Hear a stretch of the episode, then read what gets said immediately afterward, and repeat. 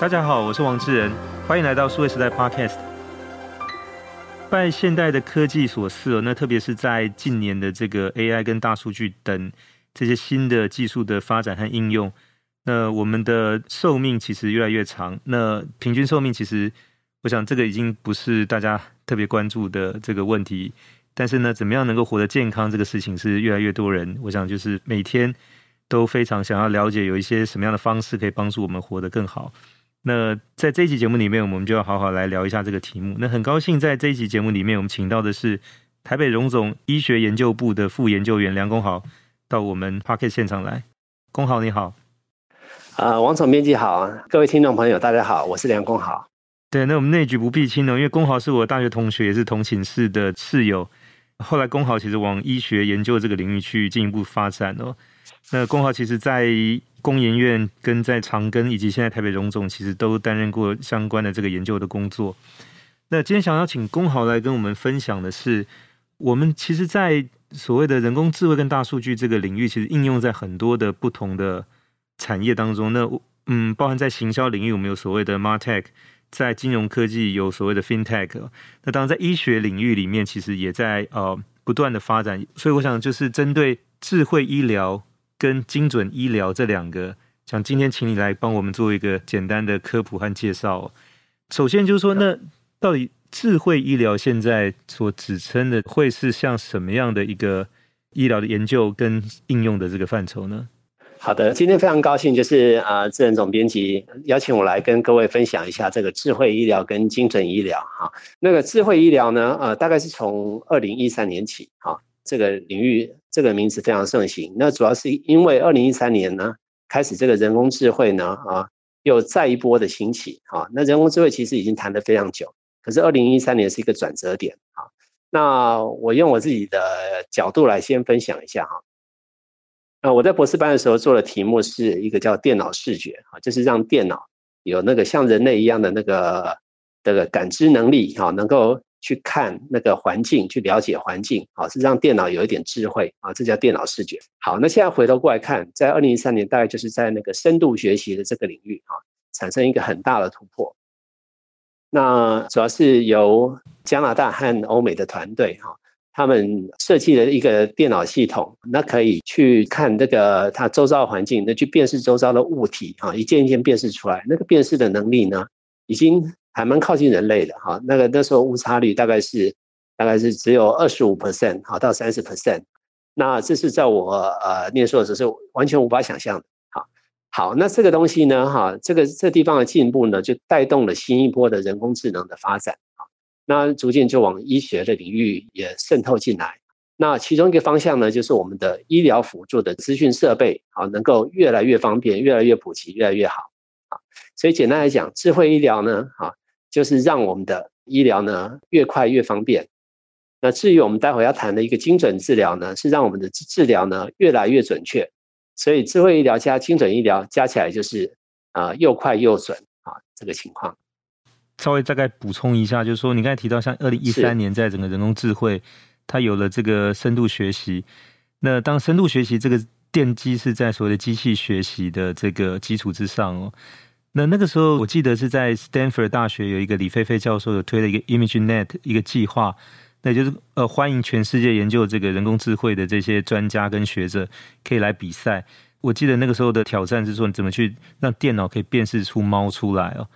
那当然，因为猫也有不同的品种，那甚至猫可能跟一些就是我们称为所谓猫科动物，其实长得有些地方也很像。那最终能够怎么样去比较准确去辨识出来？那当然，这个其实是一个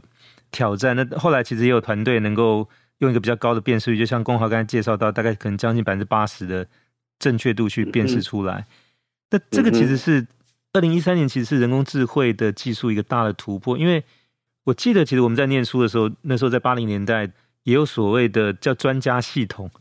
那个时候是比较是说，它其实去设定好，就是如果是什么样的这个。原因会有什么样的一个产出？你帮他设定好这个不同的路径之后，那就看等实际发生情况是怎么样。但是这个就发现说，你有很多情况它是没有办法去判定的。那到了九零年代，特别刚才提到是说，到了两千年过后，其实后来是就改用就是用数据产生的方式，然后用统计学回归的去校正出来，就是说，那实际它比较有可能用几率来讲，接近是哪一种方式去透过这种数据的喂养去产生这个结果。所以那个其实跟前面的那个用专家系统去设定是很不一样。那当然到了二零一三年，就是有所谓的机器学习之后，那机器学习其实就是所谓的大数据用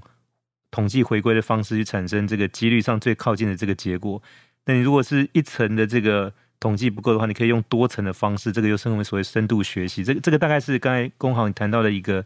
一个大的背景。那特别是那个时候你在读博士的时候是学这个电脑视觉运算的。那也应该是到了一三年的这个 Stanford ImageNet 这个计划之后，其实有一个对于整个投入人工智慧研究的，特别在电脑视觉的这个方面，是一个很大的一个分水岭哦。呀，yeah, 我博士班是在一九九八年毕业的哈，那时候我虽然做很多电脑视觉的题目，但是那时候我认为说，呃，成功率大概不超过五成。好，那突然在二零一三年呢，突然那个一个加拿大团队，那有一个学者叫 Hinton。那 Hinton 呢？现在大家是称为是深度学习之父啊。他的团队呢，哈，设计了一个东西叫做 AlexNet。这个有一个 net 的这个字，代表说他用的技术是叫做一个叫做类神经网络啊。类神经网络呢，是让电脑呢，让它的架构呢，模拟啊，像是高等动物，比如说人类哈，脑中的一个结构。因为人类脑中是有很多很多的啊小小的单元、小小的神经细胞组成起来的，叫做神经元。好，那。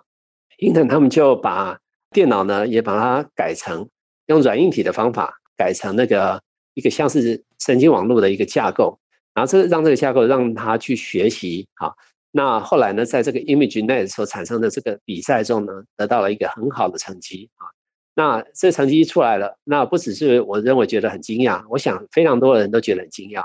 然后大家觉得说啊，原来人工智慧可以到达这样的一个程度啊，是以前所没有办法想象的啊。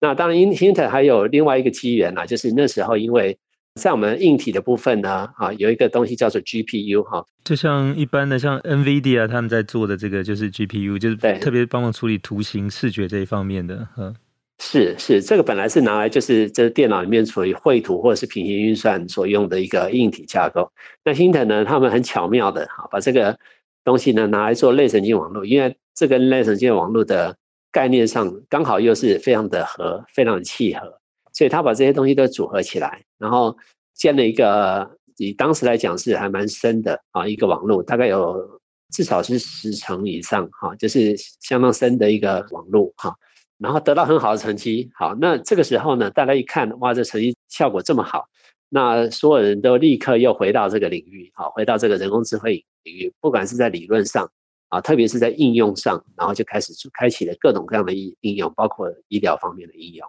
好，这大概补充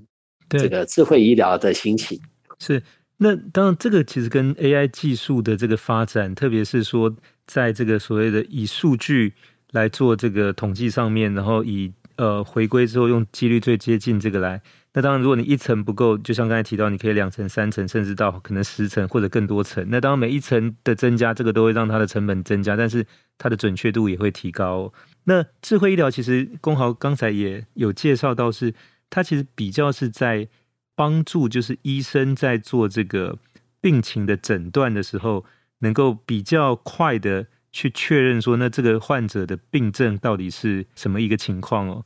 那这个是比较属于在前端的哈，那能不能谈一下，就是说，那这个在目前的智慧医疗的发展跟应用上，在台湾来看，大概是处于什么样的一个成果或者阶段？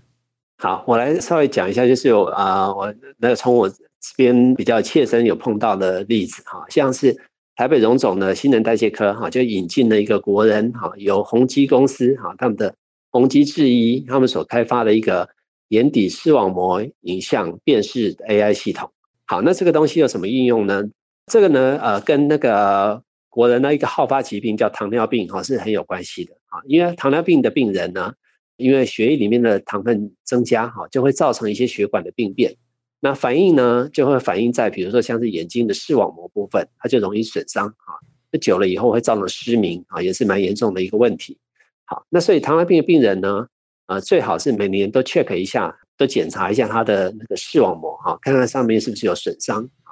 好，那可是假如这个都让新陈代谢科的医生呢，那每一个病人都要看一下呢，那其实还蛮耗费医生的时间和精力哈。因为看那个的话，那个医生的眼睛也会看久了也会非常的疲劳哈。那这个事实上呢，就是电脑视觉可以派上用场的部分啊。所以宏碁公司呢就站在这个技术之上哈，利用目前的深度学习技术哈，然后啊拿了很多的影像哈，让这个设计 AI 系统能够去从这个影像中学习，去辨识说啊哪一些是视网膜有问题的影像，哪一些不是。那这个系统呢，就变成一个商业化的一个呃商品啊。那目前已经推到国内很多家医院，然后也往海外市场，像是东南亚发展啊。这就是一个其中的一个运用了啊。那当然，在医医疗的场域里面，有很多的影像是呃啊非常普遍在使用的啊，包括 X-ray 的影像啊，那包括比较进阶比较。深入一点的，会用一些电脑断层、CT 影像，哈，或者是核磁共振、MRI 影像等等的，哈，会有很多的这个影像。那这个看这些影像呢，都是对于这个放射线师啊，哈，医生们都是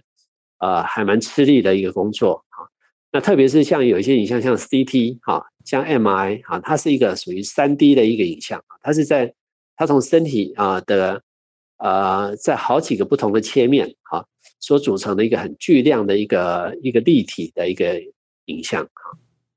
好，要去看这个影像呢，那更花时间了啊。所以这里呢，其实都是这个目前人工智慧可以派上用场、可以发挥很好的一些的地方。是，那因为像一般来讲，就是说一个医生从就是住院医生一直到主治医生，当他需要有多年的这个就是实际的经验哦，但是他可能看过这些图片，也也许就是几万张、几十万张。已经是很了不起了，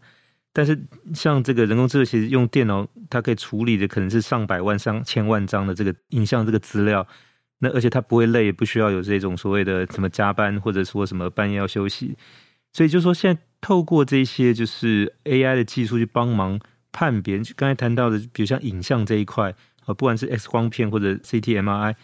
其实是一个，我想在很多的医院现在都已经是。采用这个来作为相对的辅助医疗诊断的一个工具哦。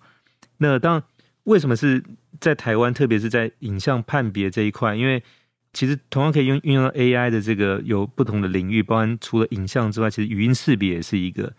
那我记得就是说，在一年多前，其实在美国有一家专门做语音识别的这个医疗的公司叫 Nuance，后来被呃 Microsoft 用很高的价格收购。那他其实是帮助这些放射科的医师，就是拍完片之后，那他对于这个片子的判读的这个呃结果，他过去都要写这个病例的这个报告，那但一天有可能拍几十张或是呃更多，就是你要去写每一个，其实很累。所以以前的方式是说，那我就把它录音下来，变成录音带，然后寄到印度去，请当地人会听英文的帮忙整理好，再再回来。那现在情况是说，它其实一样是用讲话录音的方式，但是这个语音识别的这个呃软体。能够去判读出来这个医生讲的，并且把它呃用就是医院所需要的这种档案的格式，把它呃能够记录下来。那在台湾其实比较少看到这种语音识别方面。那当然一方面就是说，可能我们讲的这个中文，它的这个所谓的普遍适用性的这个地区比较有限以外，就是说可能同样讲这个所谓的呃国语的这个可能有不同的口音等等哦。那当然像刚才公豪介绍的是说。呃，随着这个技术在进一步的发展，就是不一定是影像，将来可能包含在语音以及其他方面，可能也可以跟上。所以以后就是说，像这种就是即便是用中文国语的这个方式，其实也不会是太大的问题。那特别是前一阵子，其实 Facebook 也是现在 Meta 也示范了一个，就是说你用台语跟他讲话，他其实可以用英语听懂 这个东西，然后再用讲英语回来又翻成台语给你听。其实。当然，这个还是在一个比较初级的阶段呢。但是这种科技，因为随着现在的刚才谈到的，就是说这个人工智慧跟深度学习的这个进步，其实也是飞快哦。所以能不能落实将来可能语音的这个识别也应用在目前的这个智慧医疗里面？其实我想这个时间也不会太久。啊，的确是的。那其实像这个这些就是呃处理这个讯号的这些的人工智慧，都会逐渐的开发出来，逐渐赶上啊。包括语音的部分，哈，就是刚才智仁提的那一个很好的例子，就是让这个医生用口述就可以把一些资料记录在那个资讯系统里面。所以这边其实会让我想到，就是说，当然之前一直会觉得很有趣的一个问题，就是说人工智慧一直发展，那它会不会取代人类，哈，或者是取代医生，哈？事实上我们看到的是目前是不会的哈，目前是其实是另外一个方向发展，它是帮助医生们哈，帮助我们的这个医护人员哈，让他能够更有智慧，让他能够更方便的操作这个所有的医学的这些辅助的器材和系统啊。那这些其实还是环绕着这个医护人员啊，那所以医护人员的专业其实不会被取代啊，那反而是这个旁边的这些呃医材啊设备啊，让它更自动化，然后更智慧化啊，让它能够就是让整个效率会变得更好，所以这是我们看到的一个现象。对，因为如果说你要去取代这个医护人员，特别是医生的话，这个先不说这个技术要达成的难度，其实可能还要好多年后。另外，就针对这个去求诊的这个病患，可能你比如是一个机器在帮你看诊，这个你大概心里可能也会觉得比较有一些这个不确定感哦。所以，像之前像 IBM 曾经有发展出一个 Watson 的一个，就是可以帮忙做诊断，那当时也号称要取代这个医生，后来这个案子并没有成功哦。之前其实像 Google，它有一个 Google Health 的部门，其实在发展就是跟这个智慧医疗比较接近的。那当时他们很确认的是说，用技术用 AI 其实是可以取代这个医疗。其实后来整个部门也改组，负责人后来也离开了。所以在目前这个阶段呢，当然我想我们先不谈太远，以后就起码在这个阶段，技术能做的还是去辅助这些医疗人员。所以它还是一个分工跟辅助的角色，就真正去接近病患去看诊的这个还是由人来完成。那但有一些其他可以协助他。提高他的这个诊断正确率，以及缩短那个诊断时间。那当然，这个是可以借由 AI 更新的这个科技来辅助的。嗯，呀，的确是对，对。那下一个要请教恭豪是说，那我们看到其实台湾的这些资通讯的厂商，当然这几年就包含你提到的宏基，也有一些像新创的公司，比如像有一家叫云象科技，它也是做这个影像判读的，就比较多。其实在，在呃所谓的智慧医疗这个领域里面做的。还是跟这种医材和设备比较相关哦，就是他们其实是，就是说去帮助这些医生、医护人员在看病看诊的时候是比较有效的去针对，就是说怎么样找到病症，提高这个正确率的部分哦。这个大概是我们现在看到，说所谓的一般的电子业、资通讯厂商大概进来比较能够着力的一个位置哦。啊，的确是，那其实也是反映着，就是这一波的人工机啊智能的技术呢。其实，在讯号处理啊，像是影像或者是声音的部分特别好。那您刚才提到那个云象科技哈，事实上，呃，我对他的印象特别深刻是他的那个病理的处理系统哈。那传统上的这个，比如说癌症的病人哈，做了一个切片哈，那或者是他的手术组织哈，切下来，然后要做一个病理上的判断哈。那病理师呢就很辛苦的要去看那个玻片哈，要去看那个玻片拍出来的影像哈。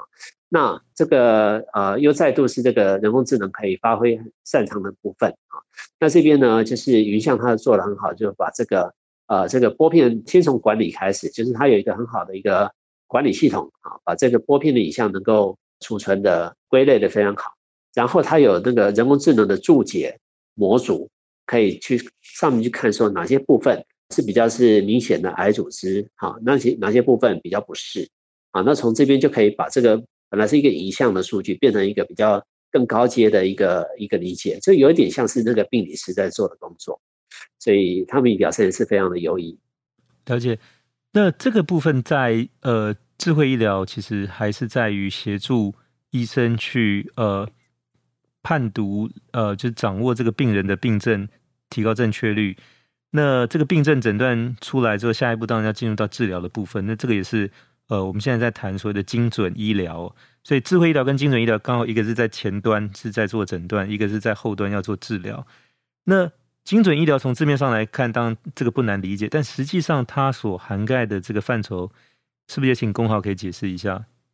好，是的。那再举糖尿病做例子哈，那糖尿病呢，其实仔细分，它有第一型糖尿病、第二型糖尿病哈。那这两个成因不太一样，那第一型可能是比较是偏向于那个。呃，先天的啊，那跟那个免疫有关系啊，那是身体的免疫系统呢，不知为何，然后就突然就是攻击了自己的这个胰脏啊，让自己的那个血糖没有办法控制得很好。那第二型呢是比较是跟后天饮食啊，呃，有比较多的一个相关啊，所以呢，慢慢的就是我们从这个病人的观察上呢，慢慢就可以分辨啊，糖尿病其实不不是只有一种，那所以说不定呢，我们把这些这个这个疾病呢，慢慢的一群每一个分类呢，啊，每一种次分类都能够厘清清楚了以后，那我们就可以特别为这个这个次分类做一个最好的治疗，甚至以后可以到达个人化的阶段哈。为了每一个病人啊，我们找到他最佳的一个治疗方法啊，这就是整个精准治疗。那事实上呢，我个人的研究题目呢，也在这方面，就是也是我的主要的领域之一了哈。那像是呃，目前有在做一个就是泌尿道癌症的一个研究。那这方面呢，那我的做法是是先从那个呃文献上找到一些呃国际上很好的一个资料库，然后从那资料库呢做一个分析啊，分析以后发现说，哎，有一个机制哈，有一个机制是以前人比较。有点忽略到了，它不是不是台面上最重要的一个机制哈。可是我从我数据上看来，我觉得很重要哈。好，那是那发现这个机制以后呢，那我们就回到实验室来设计这个实验，设计来实验去验证，看看是不是这个机制的确有效啊。那发现有效之后呢，那我赶快又找那个啊医院里面啊泌尿科的合作伙伴医生们哈，去看看他的病人里面是不是也有这样的一个表现啊。那所以就是这样子。呃，从资料，然后到那个实验室的呃的的研究哈，到啊病人上面验证呢，就完成了一个这个精准治疗的的一个方向哈。所以这个研究呢，让我和伙伴们能够找到一个新的方向，哎，也许是未来治疗这个泌尿道癌的一个新的契机。对，所以像这样的研究，它其实不是一个团队，大家就关起门来在研究室里面去摸索、去去实证，而是说它其实牵涉好几个团队，而且可能是要。跨院或者跨校去取得这样相关的这个研究的这个成果，大家互相来合作的，所以听下来就包含是说，这里面要有这个，当然首先要懂资料科学的这个方面的人才，也要有临床应用的这个医生可以配合，以及在实验室里面去设计相关的研究去做实证的，所以大概可能是这三种人组成这个铁人三项，然后在一个可能研究的这个主题里面，是大家去互相去配合协作。是的，实际上不同的团队里面呢，那不同的人其实扮演不同的角色。像是医生们，那通常他很深入的照顾病人和关心病人，所以他会观察到一些现象，所以他可能会提出一些假说啊 （hypothesis），然后提供给其他人来想办法做验证啊。好，那我自己呢，是从因为我一开始的训练是工程的训练，所以在整个领域里面呢，我个人比较擅长的还是在资讯的分析整理的大数据的分析这一块哈。那我就可以从这个医生们提供的简体上面，呃，所得到的数据上来观察，或者是从国际公有资料库上面来观察，进一步来呃深化或者是验证这些假说啊，像是细胞层级的实验或者是动物实验。好，以这个实验来讲，还有另外一个层次，就是因为这几年呢，刚好是这个基因体科学，哈。还有呃相关的一些科学的蓬勃发展，啊，这个代表是一个高通量的一个快速检验的技术哈，大概有基因体学哈，然后在有一个 RNA 的层次呢，有一个叫做转录体学哈，那接下来是一个蛋白体学啊，那还有后面还有一个代谢体学啊，那在每一种这个体学呢，那最近都呃进展的很快，但是每一个各自的体学呢，都各自有一些老师们啊，就是特别擅长于那个角度的技术。好，那所以，假如我有需要，就是跟就是在某个地方呃特别发展，比如说蛋白体学，那我就会特别找蛋白体学的老师们一起来合作，把这个研究把它完成。啊，所以大概是目前的状况是这样。了解，所以听下来比较像是说，学这些资料科学的人，他会先收集资料，然后去做分析，从里面可能找到一些题目，然后在实验室研究的这个就开始根据这个相关去设计实验去做验证。然后初步有结果，可能从细胞到动物这个实验有一个成果之后，然后再交到临床的医生这边去应用，可能在某一些就人体上面开始去做这个相关的一些试验，这样子。所以，那当然这个过程任何一步有碰到问题，可能就要再回到前一步，或者说这个三方的大家再来沟通讨论，去找到新的解决方案。哦，是的，是的。那因为这有牵涉到好多不同那个训练出来的专业人员哈，所以这边呢，呃，我们都会用到一些跨领域合作的一些技术。好，那跨领域合作就是呃，要对其他领域的啊专业呢有一些基本的理解啊。那大家有一些呃可以互相沟通的一些语汇哈，有很多的就是合作经验之后呢，这个跨领域的合作就会越做越顺畅这样子。对，那当听你讲起来云淡风轻，我比较好奇的是说，因为这三个领域的其实都不太一样的这个背景跟专长哦。那合作当然应该是一个必然的，但是过程当中，我想各自的这个专业跟这个见解，应该会经常有碰到不同的时候，就是怎么去协调或沟通。因为工豪，因为你的职责应该是作为一个这个专案的管理者嘛，就确保这最后这个能够往下顺利进行，产生结果。但中间过程当中碰到就是大家意见不合，或者说可能沟通上呃没有办法顺利的时候，那怎么去解决这些问题？啊，这个困难是一定有的，就是因为大家的训练哈，大家的习惯的看事情的方法毕竟不太一样。不过，是我发现哈，就是像我们是工程背景训练，对不对？那呃，像我自己在医院里面工作，有跟很多医生合作。其实我发现，就是工程师跟医生还有一些还蛮像的部分，就是说，像工程师呢，是就是常常会碰到面临一个手上有一个工程问题，我想要想办法去解决它。那我要解决呢，啊，不管是光学或者是力学或者是热力学、电磁学啊。那任何一个只要能够帮我解决问题的，都是好方法。那医生呢，其实常常也是碰到类似的情况，就是他常常哎，虽然说他平常不断的充实自己，不断的要训练哈，可是呢，今天病人就是来了，这个病人来了，我就想办法在今天我就要能够有一些处置哈，能够帮助好，那所以我必须要用我现在手上所有现在可用的工具，只要能够用得上，都是好方法。那想办法就是很 practically 很就是很实务的，能够处理这个问题。所以从这个角度来看呢，哎，其实工程师跟医生们在这个很务实的部分呢，还有点像啊。那这个当然也是就是呃，跟很多医生这个接触之后，发现说，哎，有这样一个共同之处，觉得非常有趣哈。那的确是那个跨不同的领域之间，大家看事情的角度的确是不一样了。那这需要一点时间磨合，然后。沟通，那沟通技巧当然是很重要的一环。是，那医师跟工程师在某个就是都是要解决问题哦。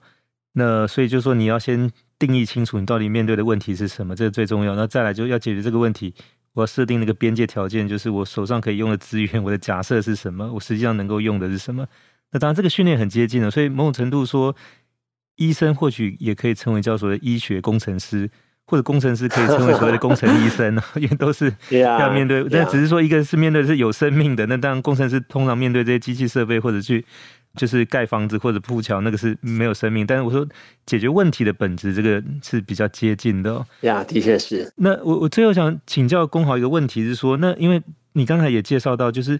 呃，像做这样的研究，特别因为你现在研究的领域是癌症，我想这个其实是不然在台湾跟在全世界大家都很关注的一块，说因为现在。随着这个平均寿命的提高，其实得癌症的比例越来越高。因为癌症其实从本质来讲是一个慢性病哦。是。那通常是说你大概到一定的岁数以上碰到就不是会或不会，而是几率的问题哦。那可能二三十年前或更早之前，可能癌症比例没有那么高，因为那时候的平均寿命没有这么长哦。那所以我想这个其实是现在全世界平均寿命都在提升的这个过程当中都会碰到，是说。怎么去解决这个癌症哦？的确，所以癌症的研究变得非常的重要。那这个就不是说单一某一个研究机构、某个医学院、某个大学能够去处理的。所以就是将来能够采取一个开放式的合作，跨院跨校，这个变得很重要啊。的确是的。所以这个部分的话，就是想请问，就那台湾目前进行的情况怎么样？呀，的确是那个常常我们碰到的疾病哈，不管是癌症或是其他疾病。呃，都还蛮复杂的哈，那因为牵涉都很广泛哈。那比如说像是一些啊，比如说有一些新的治疗方法哈，它会进入临床试验，人体临床试验做一期、二期、三期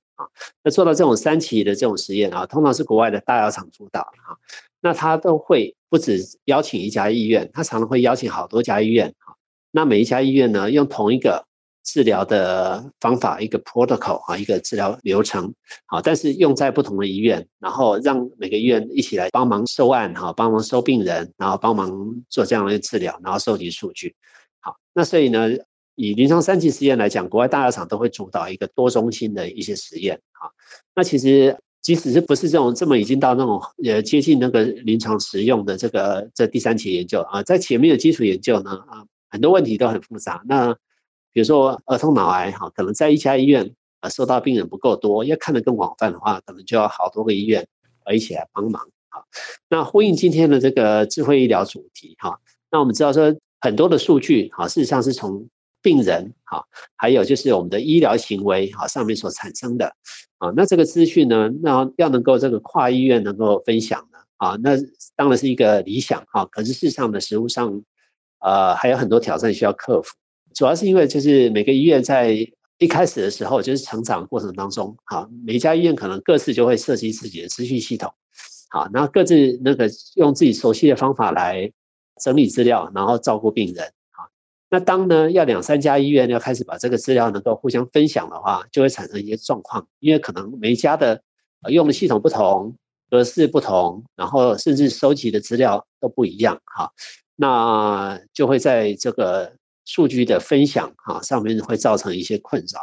好，那不过现在国际上呢也慢慢的在推一些标准，好像是有一个叫做 FHIR 哈，合起来念叫做 FAIR 的一个系统。哈，那它是一个快速的 healthcare interoperability resources，好，就是在让这些医疗机构里面呢，能够快速的互相交换资料的一个协定。好，那国内也很多医院逐渐在采用这些协定。好，那这个呢，都会帮助这个医疗的资讯，然后的互相的分享。好，那呃，以人工智能来讲的话，人工智能呢，这个深度学习技术，它是需要建一个系统，是需要学习的。好。他学习方法就是给他喂很多资料，那喂很多资料，这个电脑就能慢慢自己理解这些资料，然后学习，变成一个成熟的一个系统。啊，那可是，在假如说这个这个系统在训练的时候，需要好几个医院一起帮忙呢，那这时候怎么做呢？啊，那所以在目前这个人工智慧领域呢，有一个叫做联邦学习啊 （Federal Learning） 啊，联邦学习的一个概念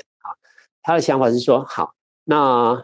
我在训练我的系统的时候呢，我不需要把每个医院的 data 统统集中到我手上，我才有办法训练。而我可以设计一个机制，好，就是到各医院去用各医院的 data，好，那就用那个 data 来学习。那我拿到的不是 data 本身，而是学习之后的成果。那这个学习出来的一些能力，哈，再回到我这个系统，那我就可以同时就是享受好几家医院它的资源，好，可是我又是不会碰到各医院的敏感的 data，好，那只要我不碰到那个 data 的话，那就是个人的各自的保护呢，就有更多的保障啊。所以现在就是，即使是在人工智能领域，也开始有一些有些技术呢，能够这种克服这种各医院之间那个资讯，呃，如何就是充分利用好多个医院的一些流通，然后共享的这样的方式，对，对对对，也有这方面的研究正在进行当中。是的，所以就说整个 AI 跟大数据这些科技引进到医院跟医疗研究里面，其实不止。让现在的整个研究计划的这个脚步加快，然后会有更多的新的成果可以预期会发生。就是它实际上也改变了，就是这些医疗机构做研究的方式，就是说它不再是一家去独立完成，就像过去可能类像这种超级电脑，就是它功能很强，它可以把所有东西算完。现在比较类似像我们在谈说电脑也走向这种分散式或者平行运算的概念，就是我其实需要很多台电脑，每一台不需要很强，但是我可以把整个需要运算的这些作业。把它切割开来，交由这些不同电脑运算完，再把它集中起来。现在看起来就是说，整个医疗的这些系统，大家把门打开，用这种开放式的创新，在某些研究专案上面，大家齐力合作，然后这个资料共享、资源共享，最后再集中成为这个成果，就是这样的一个形式，也开始在整个医疗研究这个领域里面发生。呀，的确是的。那目前主要是医学研究，大家都体验到就是。呃，相对来讲是相当困难的哈，那所以只有就是大家一起通力合作，才可能比较好一点、比较好的成果哈。那所以呢，这方面呢，刚好我们技术上也开始配合，就是在不管是在人工智慧的学习，我们有推出了 Federal Learning 哈，那资料的分享的部分，我们有 FHIR 等等的这种通讯协定啊，都可以帮助我们打破医院跟医院之间的那个隔阂，好，让这个合作能够产生。是。这种联邦学习就是所谓的分散式学习，比起过去可能就是集中式，或者说可能也许相对联邦，它是可能是一个帝国的这种，是一个很不一样的一个。我想这个其实呃，医疗科技在进步，就是做医疗研究的方式也在与时俱进，在改变当中哦。好，那我们今天非常谢谢呃台北荣总医学研究部的副研究员梁公豪到我们 Podcast 节目来帮我们科普了智慧医疗跟精准医疗。